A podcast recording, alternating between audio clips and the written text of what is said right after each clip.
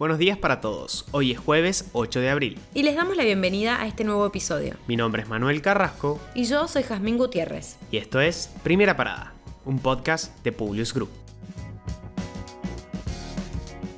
Nacionales. Con un considerable número de testeos con respecto al año pasado, el COVID en Argentina rompió todos los récords. En esta segunda ola se registró el índice más alto de contagios en un día con más de 22.000. Así lo confirmó el reporte diario del Ministerio de Salud.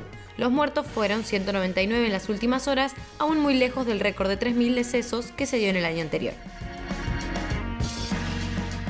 Alberto Fernández anunció nuevas medidas. El decreto que impone nuevas restricciones a la circulación de personas y que limitará la actividad nocturna y las reuniones sociales, entre otras medidas, debido al aumento de los contagios en gran parte del país, entrará en vigencia a las 0 horas de este viernes y dejará sin efecto el que regía hasta el viernes 9 de abril.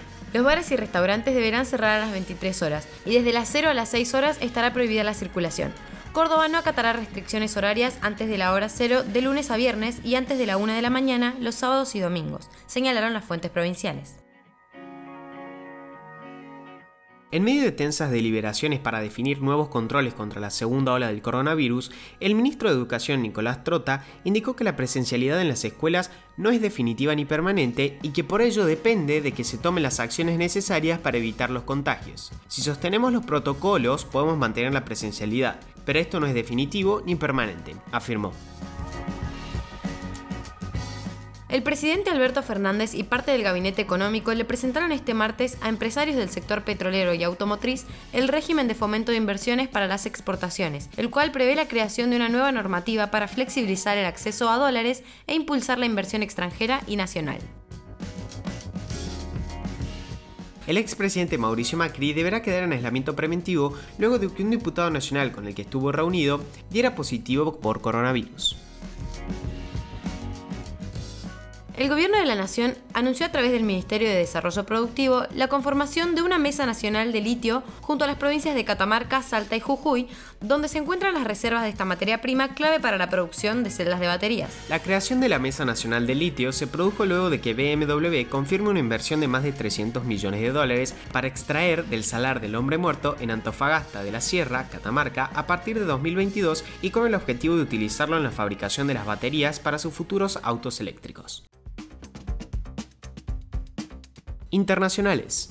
El gobierno de López Obrador no ha terminado por saldar graves adeudos en materia de violaciones a derechos humanos. Al contrario, como representante del Estado mexicano, contribuyó en descalificar movimientos feministas, vulneró la libertad de expresión y agentes federales a su mando quebrantaron garantías de migrantes, según señaló Amnistía Internacional en su informe 2020-2021. Jordania se encuentra en lo que amenaza convertirse en su crisis política más grave en 50 años. El rey Abdullah parece seguro en su cargo, pero su medio hermano lo desafía y el país se enfrenta a importantes retos socioeconómicos agravados por la pandemia. Más de una docena de personas fueron detenidas durante el fin de semana y el antiguo príncipe heredero Hassan bin Hussein está bajo arresto domiciliario. Se trata de una agitación sin precedentes en la familia gobernante y hay acusaciones creíbles de intromisión extranjera. Hace exactamente 27 años se daba el genocidio de Ruanda. Recordamos con dolor lo que fue un intento de exterminio de la población Tutsi por parte del gobierno hegemónico Hutu de Ruanda entre el 7 de abril y el 15 de julio de 1994, en el que se asesinó aproximadamente al 70% de los Tutsis. Se calcula que durante 100 días fueron asesinadas entre 800.000 y un millón de personas en el país africano.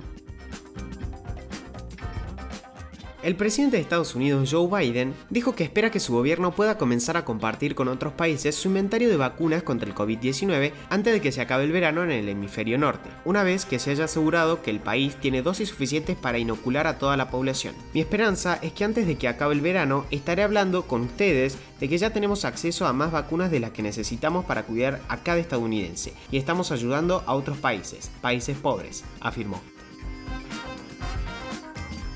El ministro de Ciencia de Chile, Andrés Couve, dijo que el país está considerando la posibilidad de que se agregue una tercera dosis de la vacuna contra el coronavirus en estudio actualmente por investigadores internacionales. Couve resaltó que actualmente no tenemos información acabada de cuánto dura la inmunidad y si es necesaria una tercera dosis. Ahora sí, los despedimos por hoy. Gracias por escucharnos. Compartí este episodio con tus amigos.